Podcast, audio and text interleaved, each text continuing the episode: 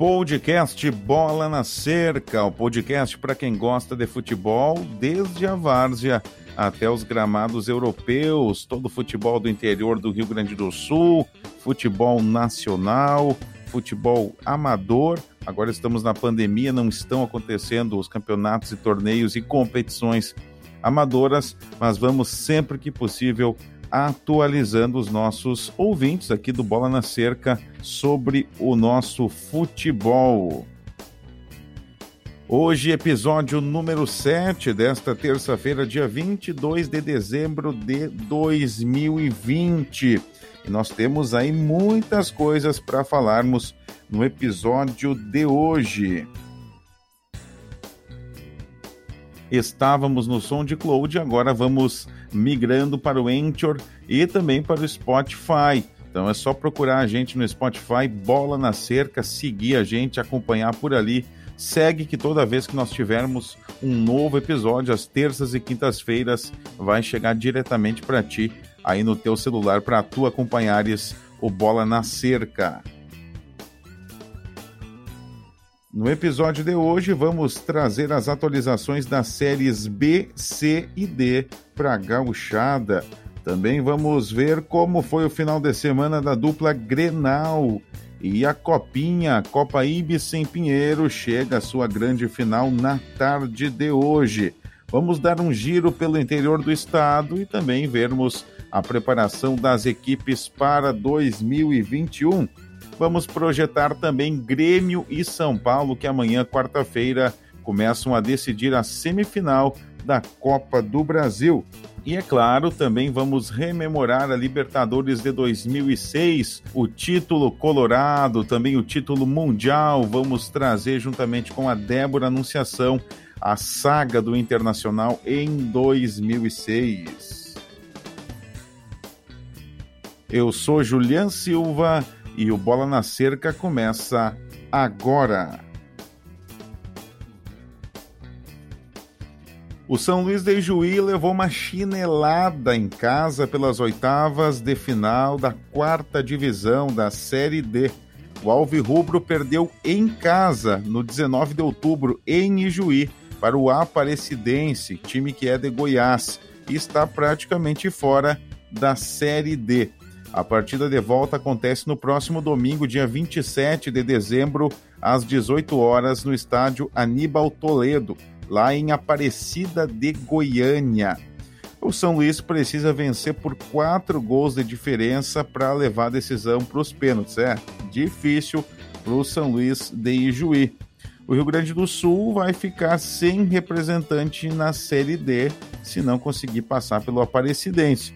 O Caxias era o outro gaúcho que estava na competição e foi derrotado na fase anterior pelo Mirassol, time que fez sucesso no Campeonato Paulista desse ano, que eliminou São Paulo.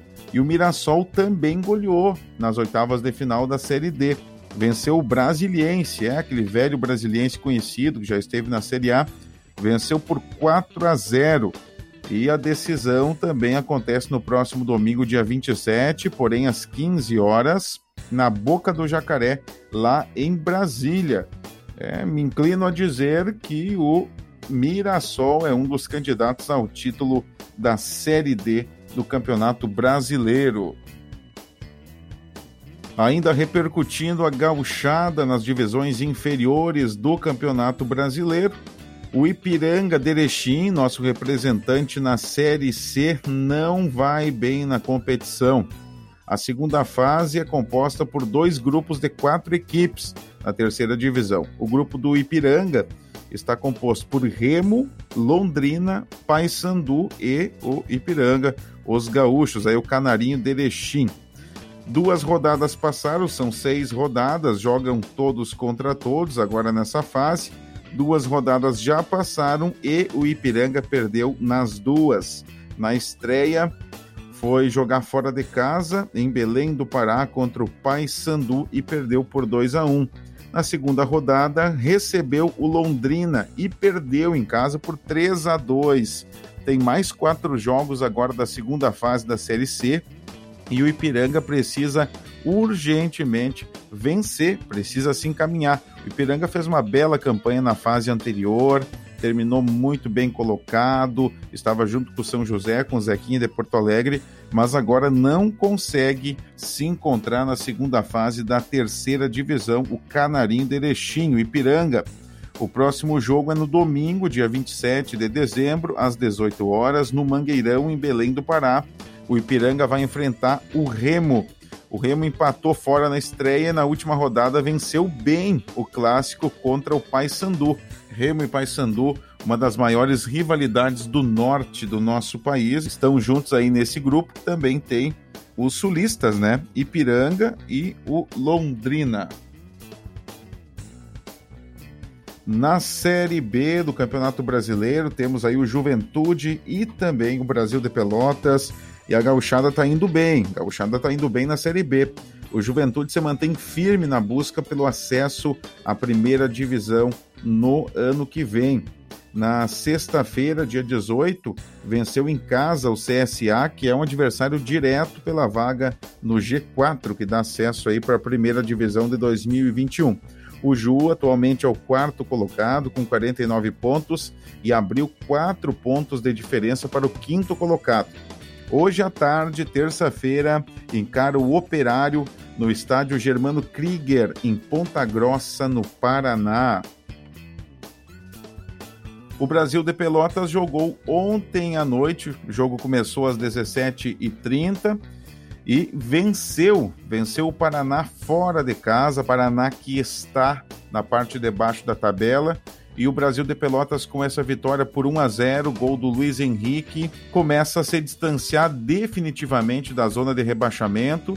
Me inclino a dizer que o Chavante não precisa mais falar em rebaixamento em 2020 agora vai brigar para ficar do meio da tabela para cima, o mais próximo possível do G4. Chances de classificação para a Série A pode ser até que matematicamente seja possível o Brasil se classificar para a Série A, mas eu acredito que não vai dar para chegar na primeira divisão em 2021. Mas rebaixamento também não dá. Brasil de Pelotas vai ficando, então, vai garantindo mais uma temporada na Série B do Campeonato Brasileiro. Na próxima rodada, o Chavante recebe o Confiança. É na segunda-feira, dia 28 de dezembro, às 17 horas, no Bento Freitas, Brasil de Pelotas e Confiança. Então, o próximo adversário do Chavante na Série B do Campeonato Brasileiro. Tá aí, então, com essa vitória de ontem contra o Paraná, o Brasil de Pelotas está na 11 colocação com 40 pontos. Está aí com a mesma pontuação do Cruzeiro. Atualizando a Série B para o pessoal estar a par da situação, líder Chapecoense com 59 pontos, seguido pelo América Mineiro com 57, está dando o que falar o América Mineiro aí com a arbitragem nessa Série B. Em terceiro, Cuiabá com 50 e o Juventude, então, como já falávamos, com 49 em quarto lugar. Depois tem em quinto Sampaio Correia, CSA em sexto, ambos com 45 pontos. Havaí em sétimo com 44. Agora vem aí três grandes do futebol brasileiro. Guarani, que já foi campeão, único campeão brasileiro do interior, 44 pontos em oitavo. Ponte Preta, que é o rival do Guarani, em nono com 43. O Cruzeiro em décimo com 40 pontos. Cruzeiro, pelo jeito, vai ficar na Série B no ano que vem não cai para a Série C, mas também acho que não vai subir para a Série A. E vem o nosso chavante, o Brasil de Pelotas em 11 com 40 pontos. A segunda página da tabela tem Confiança, Operário do Paraná, CRB, Vitória e Paraná na 16ª colocação. Na zona da degola da Série B tem Figueirense em 17º, Náutico, Botafogo de Ribeirão Preto e Oeste na lanterninha.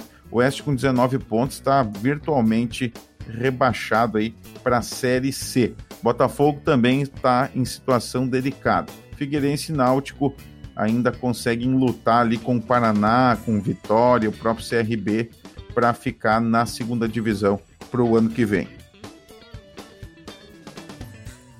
E hoje à tarde tem decisão da Copa da Federação Gaúcha de Futebol, a Copa Ibsen Pinheiro, chamada carinhosamente de Copinha, de Copa FGF, Copa RS, enfim. São José de Porto Alegre e Santa Cruz disputam a final às 15h30 no Passo da Areia, em Porto Alegre. Nós estamos lembrando aqui no podcast Bola na Cerca que o campeão dessa competição ganha o direito de jogar a Copa do Brasil em 2021. Na primeira partida da final, que aconteceu no sábado, dia 19, no Estádio dos Plátanos, em Santa Cruz, o Galo Carijó de Santa Cruz do Sul venceu e venceu bem por 3 a 1, derrubando o favoritismo do Zequinha. E agora o São José precisa vencer por dois gols de diferença para levar a decisão para os pênaltis. Então, Santa Cruz com uma larga vantagem para ficar com o título da Copa Ibsen Pinheiro e jogar a Copa do Brasil no ano que vem. Nós entrevistamos na semana passada o Lissandro Schultz, que joga no São José. Ele falava exatamente sobre isso, sobre o favoritismo do São José nessa competição, por ser um clube que vinha jogando uma Liga Nacional, jogando a Série C, os demais não estavam jogando, mas temos que destacar também os outros semifinalistas. O Inter de Santa Maria fez uma bela campanha e o Passo Fundo fez uma belíssima campanha, foi derrotado pelo São José nas semifinais e o Passo Fundo mostrou um bom futebol, um bom e um bonito futebol nessa Copa Ibsen Pinheiro. A partida tem transmissão pela FGF TV para assistir gratuitamente, é só acessar fgftv.com.br no computador ou no celular baixar o aplicativo FGF TV, se cadastra gratuitamente para poder assistir a partida. Eu já assisti algumas partidas, pedacinhos de algumas partidas, outras eu acompanhei inteira para fazer a cobertura aqui para o podcast e a transmissão pela FGF TV é bastante boa. Esse ano está de forma gratuita, não sei se devido à pandemia somente, mas acredito que seja um projeto que vai ficar para os próximos anos e daqui um pouco a FGF pode lançar até uma forma de monetizar esse streaming aí, cobrar um pouquinho, cobrar uma assinatura para o pessoal acompanhar os jogos. As transmissões têm sido de muito boa qualidade. Isso a gente pode considerar com bastante firmeza. Os jogos que eu acompanhei particularmente foram muito bem transmitidos, qualidade da imagem, narradores e comentaristas conhecidos aí no cenário, muito boa mesmo. Então fgftv.com.br para assistir a final da Copa Ibsen Pinheiro entre São José e Santa Cruz no Passo da Areia hoje à tarde às 15h30. E já sabemos como que vai ser o gauchão de 2021. Ontem, na segunda-feira, a FGF divulgou o regulamento da disputa do gauchão do ano que vem. A primeira rodada está marcada para o dia 28 de fevereiro, que é quatro dias depois das últimas partidas do Brasileirão 2020, que só acaba ano que vem por causa da pandemia e termina no dia 23 de maio. Vai dar 16 datas para a realização dos jogos, então por isso que vai precisar ser apenas em um turno. O gauchão vai ter 12 equipes num grupo só, todos vão se enfrentar apenas em um turno. Os quatro melhores classificados na tabela vão para a semifinal e jogam a semifinal em ida e volta, e a final também acontece no formato de duas partidas.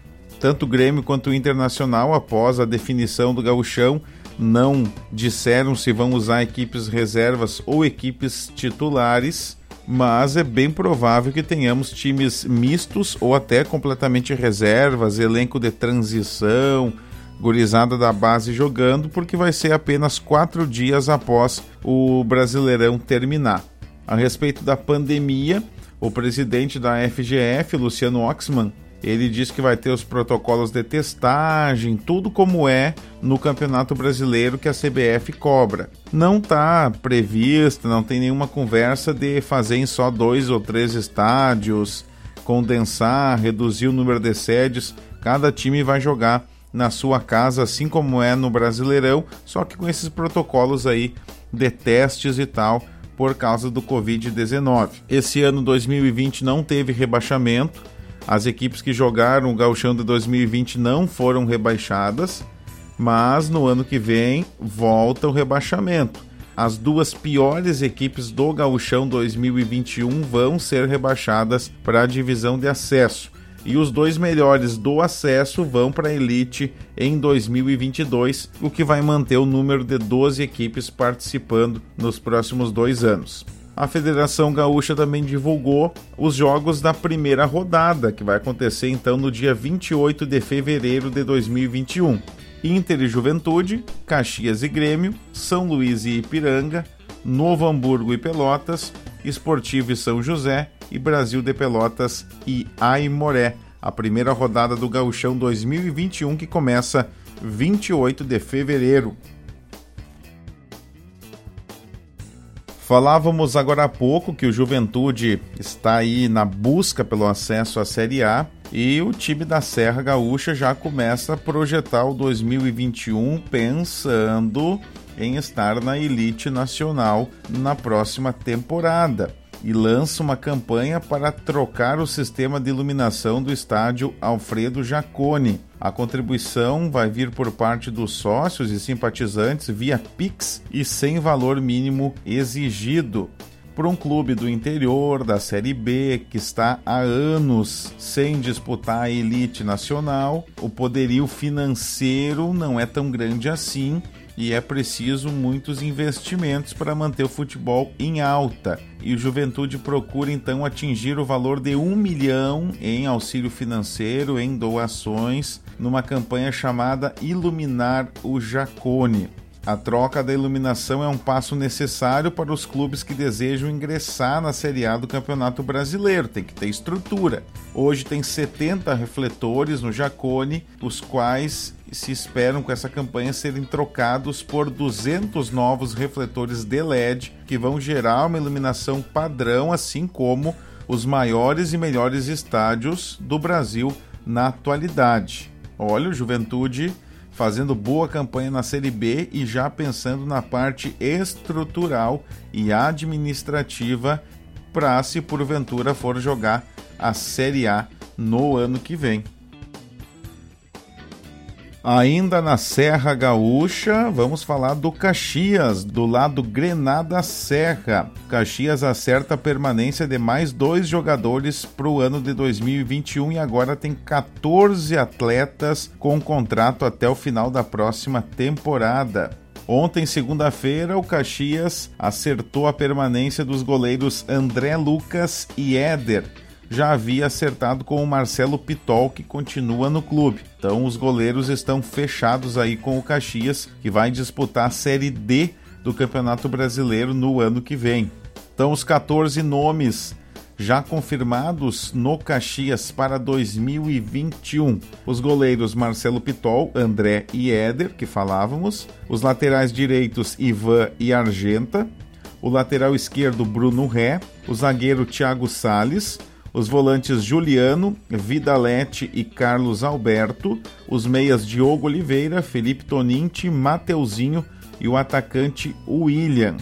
E tem um pessoal que tem contrato com o Caxias até o final do Campeonato Gaúcho de 2021. Os zagueiros Rafael Goiano e Eric e os atacantes Giovanni Gomes, Mazola e e Marcelo Campagnolo. De qualquer forma, o Caxias pensando não só no gauchão, mas também na Série D do Campeonato Brasileiro, já vai fechando o grupo de atletas até o final de 2021 para fazer uma pré-temporada e vir forte buscar o acesso da Série D para C no ano que vem, que deve ser o principal objetivo do Caxias. Claro que além de fazer um bom gauchão para dar uma moral para a equipe Grená da Serra Gaúcha. Juventude e Caxias pensando firme aí no 2021. Agora vamos chamar a Débora Anunciação, que vai contar pra gente como que foi o final da semana do Grêmio e do Internacional. Olá, ouvintes e amigos do podcast Bola na Cerca. Eu sou Débora Anunciação e trago para vocês os destaques da dupla Grenal. No sábado, dia 19, o Grêmio foi até o Recife para enfrentar o esporte. O início do jogo foi equilibrado, mas não demorou muito para o dono da casa abrir o placar com Dalberto aos 9 minutos. Logo em seguida, Cortes teve grande oportunidade para empatar para o tricolor, mas Júnior Tavares salvou o esporte. Com mais posse de bola, o Grêmio pressionou e Turin cabeceia para fora. No segundo tempo, mesmo com vantagem no placar, o esporte seguiu com o mesmo ritmo e a marcação mais adiantada não foi o suficiente para ampliar o placar. Logo no início do segundo tempo, a situação complicou para o tricolor quando o zagueiro Kahneman foi expulso. Mas sem desistir e tentando reverter o placar, o Grêmio conseguiu um pênalti aos 27 minutos, quando Marcão, volante do Leão, chuta a perna de Turim dentro da área. Após revisão do VAR, o juiz confirmou o pênalti e PP converteu para o tricolor. Com esse empate, o Grêmio chegou a 42 pontos e no momento ocupa quinto lugar na tabela. Agora o foco é manter treino forte visando a próxima partida na quarta-feira, dia 23, quando receberá o São Paulo na Arena em Porto Alegre. Jogo de ida da semifinal da Copa do Brasil 2020. No jogo que marcou a despedida do camisa 10 da Alessandro, Inter venceu o Palmeiras por 2 a 0. O confronto direto ocorreu às 21 horas de sábado, quando o Inter recebeu o Palmeiras no Beira-Rio em Porto Alegre. No primeiro tempo, Inter se manteve fechado, o que dificultou a chegada do time paulista.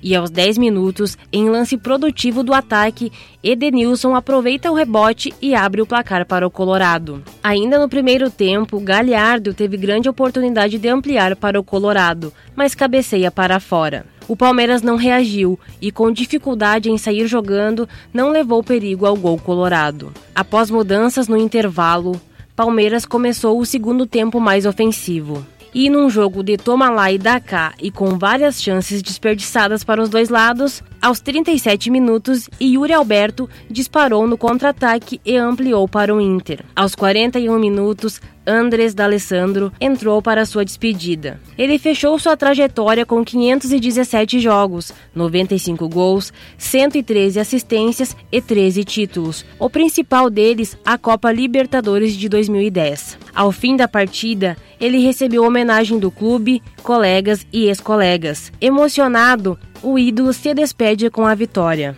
O Inter chegou a 44 pontos e ocupa a quarta posição na tabela. A semana será marcada por treinos, visando a próxima partida no domingo, dia 27, quando enfrentará o Bahia pela 27ª rodada do Brasileirão.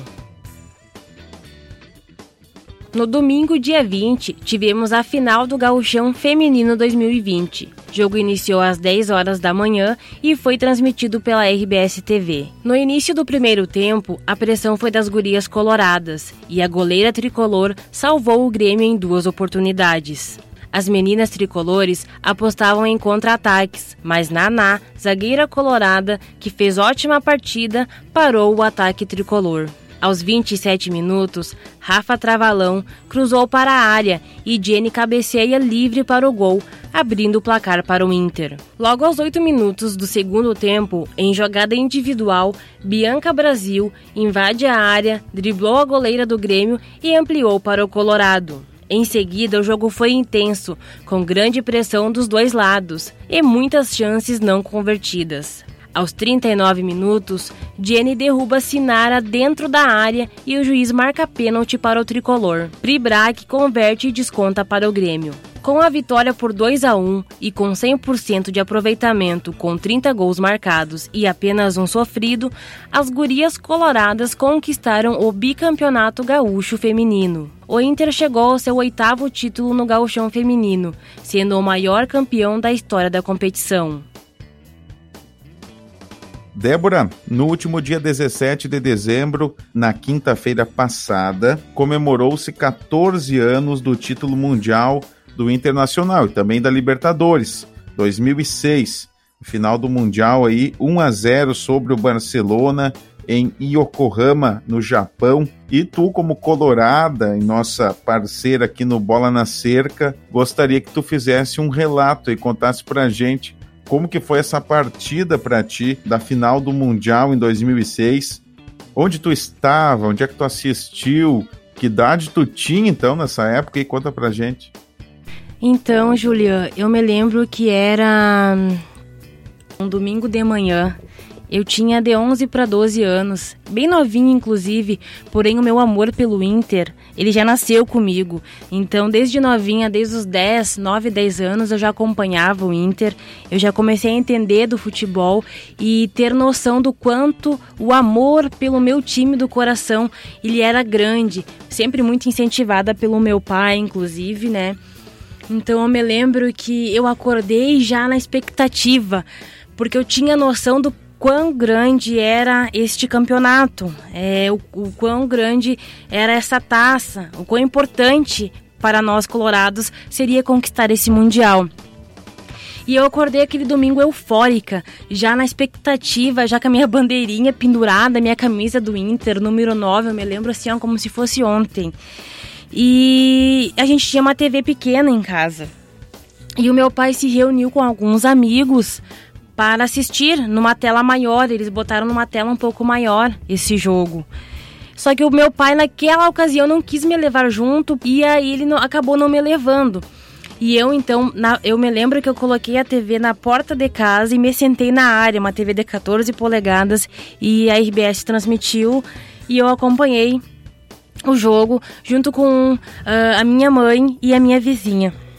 E aí foi, foi, assim, era aquela coisa toda.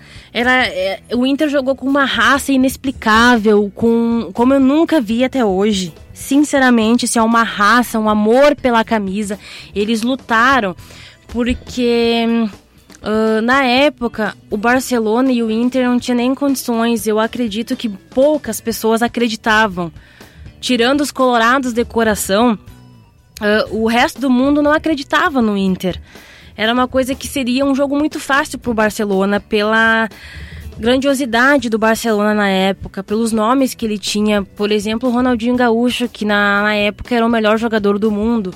E o Inter era o Inter, né? entende? Então, quase desacreditados a gente estava ali até o último minuto torcendo, vibrando, honrando o nosso manto. E aí eu me lembro que o Fernandão saiu, o Pato também não rendeu como deveria, mas do nada aquele lançamento lá e o Gabiru me mete aquela bola no gol. Meu Deus do céu, Julian foi um momento que não tem como explicar. Eu arrepio aqui falando para ti, porque a felicidade foi grande, foi grande, foi grande. Eu fico me imaginando se eu estivesse dentro de um estádio, né? Porque eu sei que lá no Beira Rio eles colocaram telões e o pessoal se reuniu para assistir o jogo e tudo mais. Eu fiquei eufórica, eu fiquei feliz, eu chorava. E aí, eu, nossa, sabe? Foi incrível, incrível, incrível. Índio depois, o Yarley foi fundamental. O Ceará jogou como nunca, sabe? Eu me lembro que o Índio começou a sangrar pelo nariz e foi até o final. Eles foram até o final segurando. Quase, a gente se assustou, quase morreu do coração.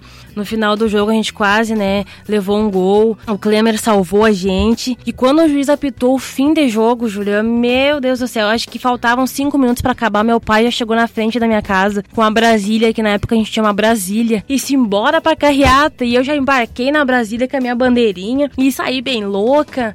E muita gente diz, bah, tu era tão novinha. Eu digo, era nova, só que eu já entendia, sabe, Julian? Eu já entendia, eu já tinha, eu já acompanhava, porque meu pai me criou assim. Meu pai me transmitiu o amor pelo Inter e o conhecimento pelo futebol desde pequena, sabe? Desde pequena. Entende? Então aquele momento para mim foi único e eu, sinceramente, não vejo a hora de reviver de reviver esse momento. E agora, na semana passada, a gente completou 14 anos desse título.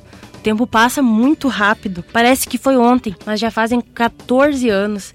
E eu não vejo a hora de poder ver o meu clube novamente conquistar o mundo, que eu acho que é o extremo dos extremos é tu ser campeão mundial. Então foi isso, Julião. Me lembro então que eu estava em casa, eu assisti em casa, na área de casa, uma TV de 14 polegadas. Vibrei, chorei, comemorei e até hoje, nesta data, a gente se arrepia, o coração pulsa, a gente vê os videozinhos. Fernandão no vestiário, o eterno Fernandão, né? Uh, no vestiário, se doando, as falas, a gente se arrepia, a gente se emociona até hoje. Pode passar mais 10 anos, mais 30 anos, os meus filhos, os meus netos eu vou conseguir transmitir sempre a emoção do que foi ver o Inter conquistar o mundo. Obrigada.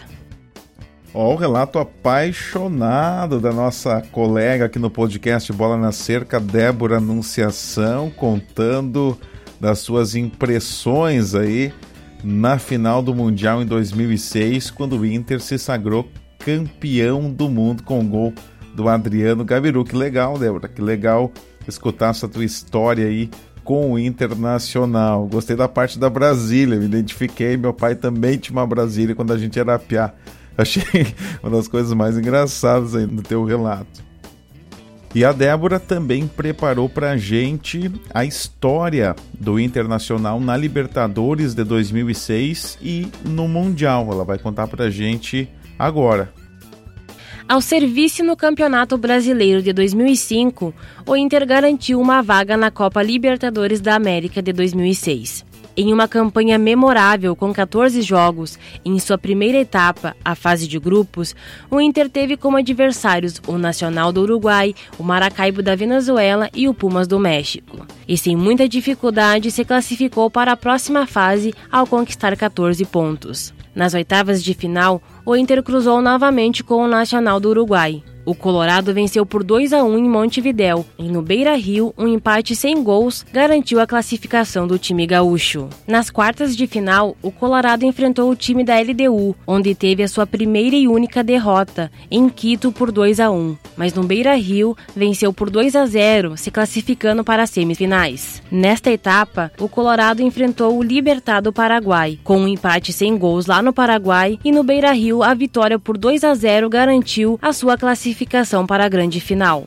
Na final da Copa Libertadores da América de 2006, o Internacional enfrentaria o atual campeão São Paulo. O primeiro jogo foi no estádio Morumbi, em São Paulo, e o Colorado venceu o time paulista por 2 a 1 com dois gols de Rafael Sobes. No jogo de volta, com o Beira Rio lotado, o Inter precisava apenas administrar o placar. E com os gols do saudoso Fernandão e do Tinga, o Colorado empatou em 2 a 2 e se consagrou campeão da Copa Libertadores da América de 2006, garantindo assim a sua vaga na semifinal do Mundial de Clubes FIFA.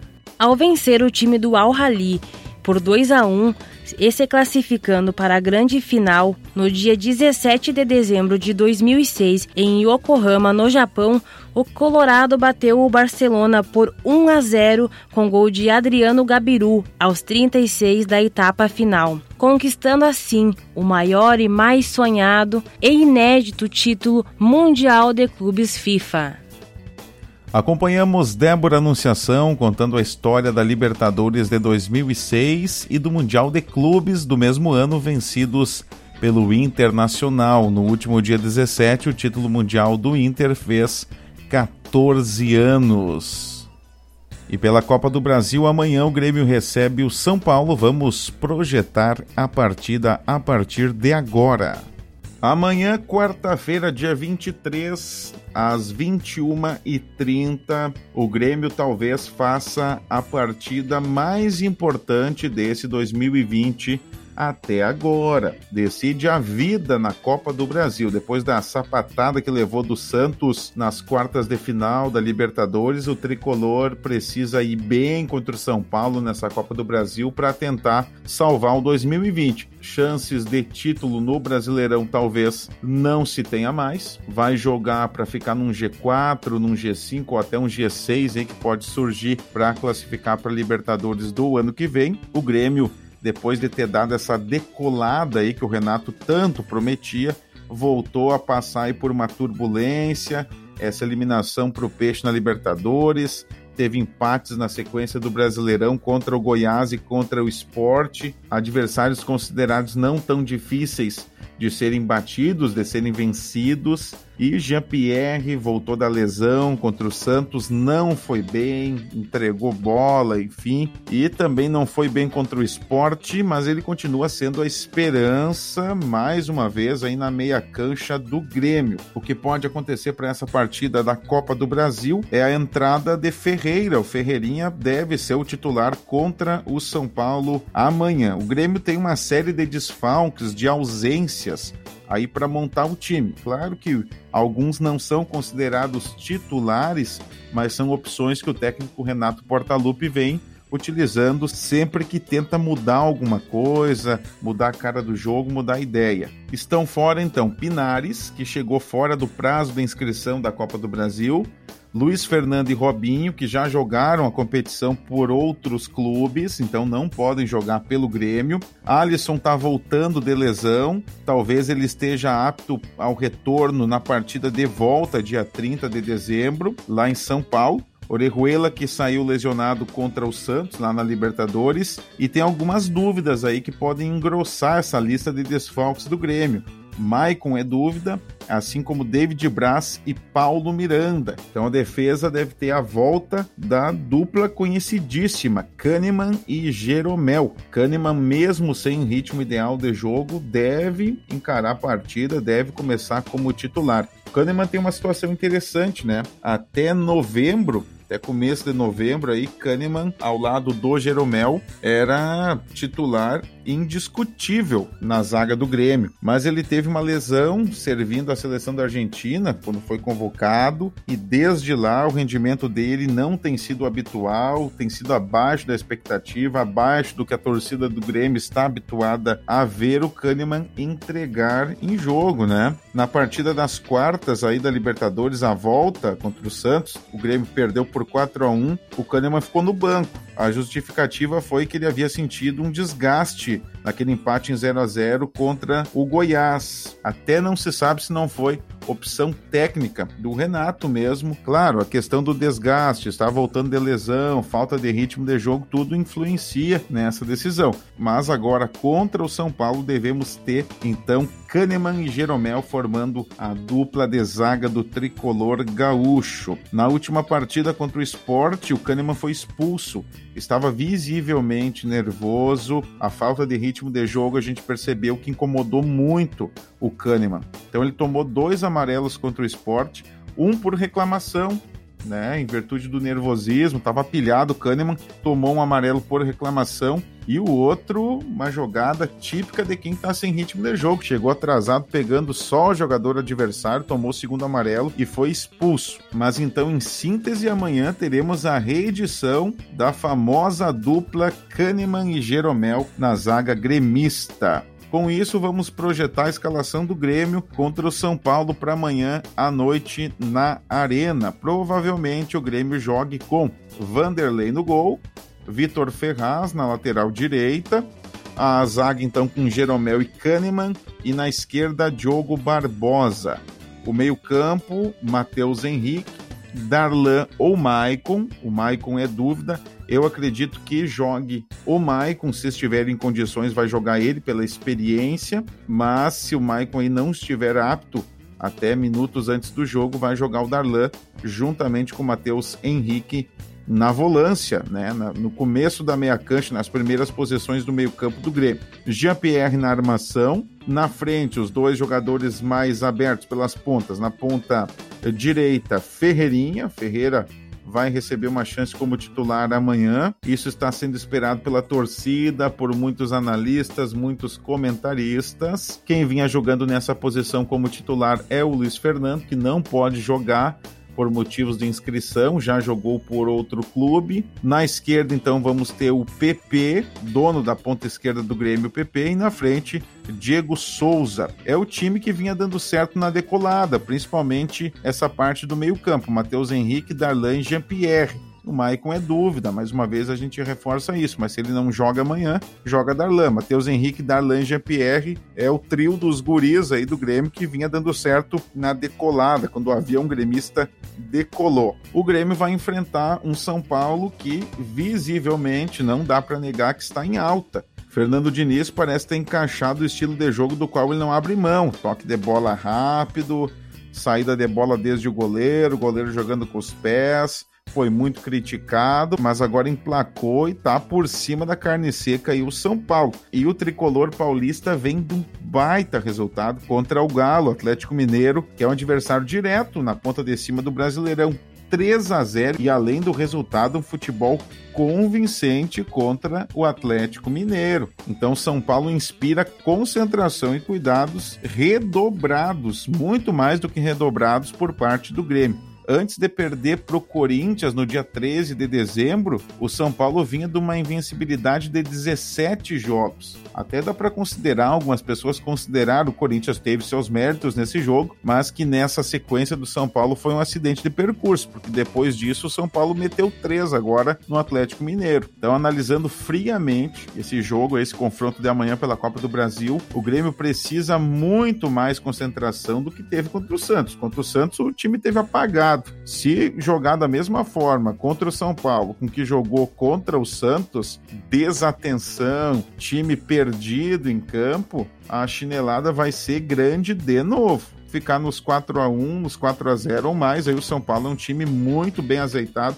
Fernando Diniz parece ter agora conseguido colocar para funcionar efetivamente esse futebol aí que ele preza muito, que é o toque e a posse de bola, né? Sair tocando desde a defesa provavelmente o Renato vai orientar o Grêmio para adotar uma postura mais reativa, jogar no contra-ataque, jogar numa roubada de bola do pessoal do São Paulo, né? Provavelmente o São Paulo vai a campo com o mesmo time que goleou o Galo por 3 a 0 na última partida do Campeonato Brasileiro, com Thiago Volpe no gol, Juan Fran, Bruno Alves, Arboleda e Reinaldo na defesa, no meio Luan, Daniel Alves, Tietê, que está jogando muito bem, Gabriel Sara e Igor Gomes.